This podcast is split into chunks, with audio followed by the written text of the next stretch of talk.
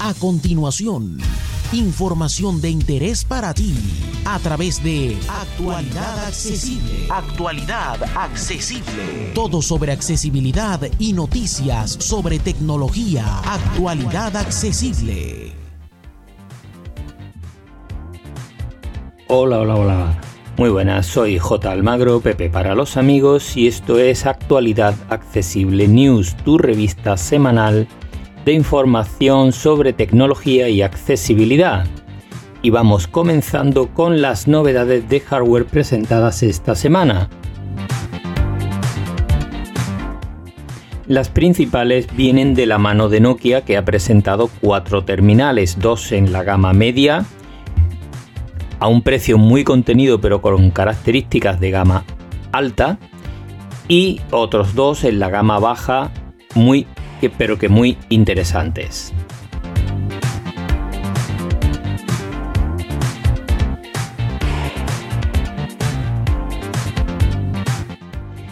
Los de gama media son los Nokia X10 y X20. Es una gama que empieza su precio desde unos 300 29 euros el más modesto y 379 el siguiente, el X20.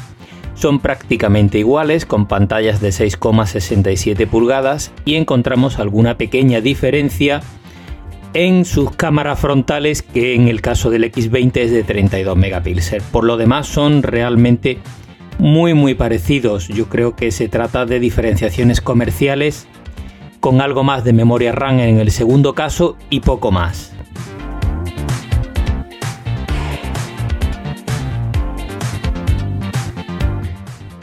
Disponen de carga rápida, sensor de huellas lateral y eh, una batería bastante grande de 4400 mAh. Son teléfonos con Android puro y que contarán con 3 años de actualizaciones garantizadas.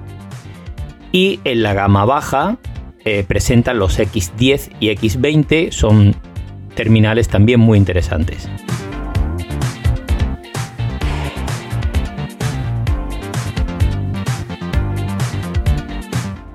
Queríamos decir los G10 y G20, los X son los que hemos presentado antes. En este caso son dos terminales también muy parecidos, con muy leves diferencias, cuentan con tres cámaras traseras y pantallas de 6,43 pulgadas, también con Android 11 y 3 años de actualizaciones garantizados y como digo arrancan en unos 149 euros.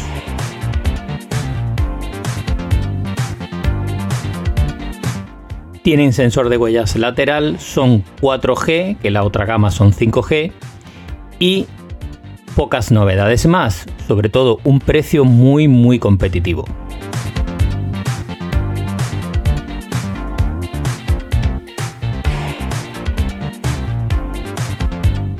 Vamos con otra presentación, en este caso de la mano de Oppo, que ha presentado el Reno 5 Z 5G. La gama Reno 5 cuenta ya con un montón de terminales y este es uno más. Su principal característica es su estilizada figura. Es un teléfono muy delgado, con poco peso y con buenas características y un precio muy aquilatado de unos 325 euros.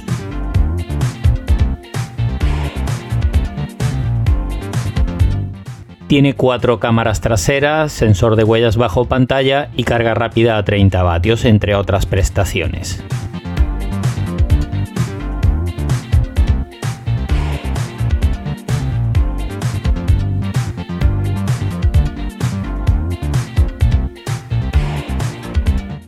y vamos con algunas novedades de software en este caso. Y comenzamos con Yahoo, el famoso buscador, que entre otras cosas en los últimos años ha estado cerrando bastantes de sus servicios y ahora le toca el turno a Yahoo Respuestas, que sabéis que es muy utilizado para buscar, como su propio nombre indica, respuestas a muchas preguntas que podamos hacernos. Así que el 4 de mayo cierra Yahoo Respuestas.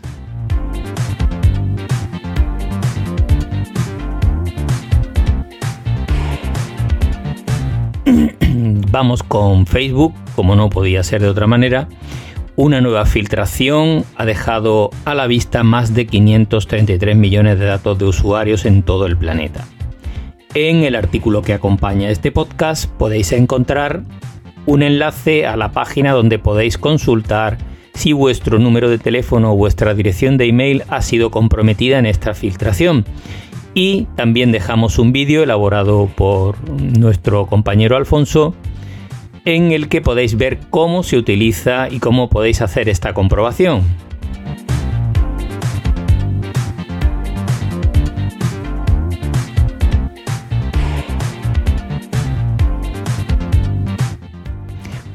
LG deja de fabricar móviles, así que a partir de este verano no podremos comprar móviles nuevos de LG recién fabricados, obviamente hasta que se acabe el stock disponible en las tiendas sí que se podrá adquirir. Y además LG se ha comprometido a mantener las actualizaciones durante los próximos tres años de la gama de terminales que han vendido.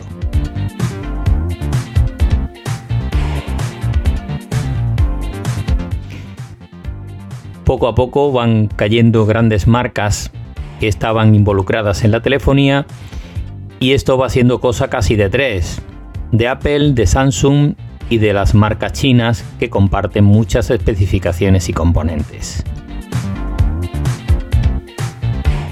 Y vamos ahora con otros artículos publicados en medios digitales que nos han parecido de interés. En Computer hoy encontramos entre otras muchas cosas, una prueba a fondo del Realme 8 Pro.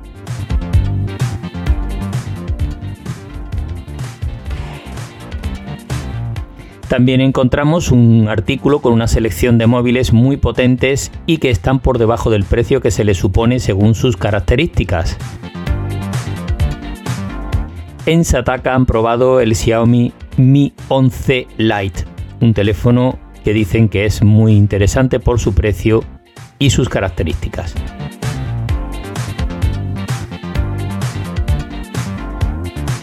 En Apple Esfera encontramos un tutorial para crear alias de nuestro correo de iCloud que nos permitirán filtrar los mensajes recibidos ya que podemos utilizarlos en páginas donde no queramos dar nuestro correo.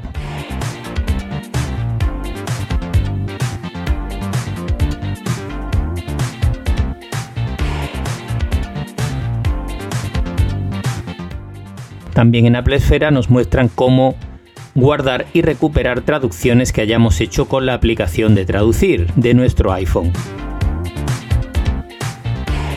En Computer hoy encontramos un tutorial para conseguir que archivos y carpetas no puedan ser borrados en Windows 10 en nuestros equipos.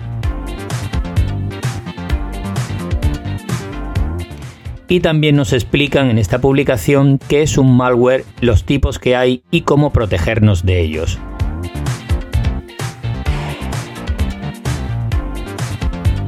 En Apple Esfera encontramos una lista con 10 funciones muy útiles y poco conocidas escondidas en Safari en nuestros iPhone y iPad.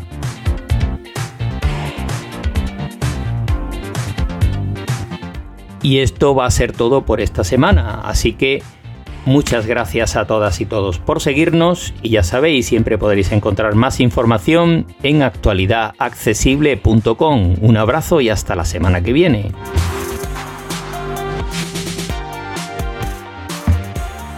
Más información dirígete a www.actualidadaccesible.com, tu página global de accesibilidad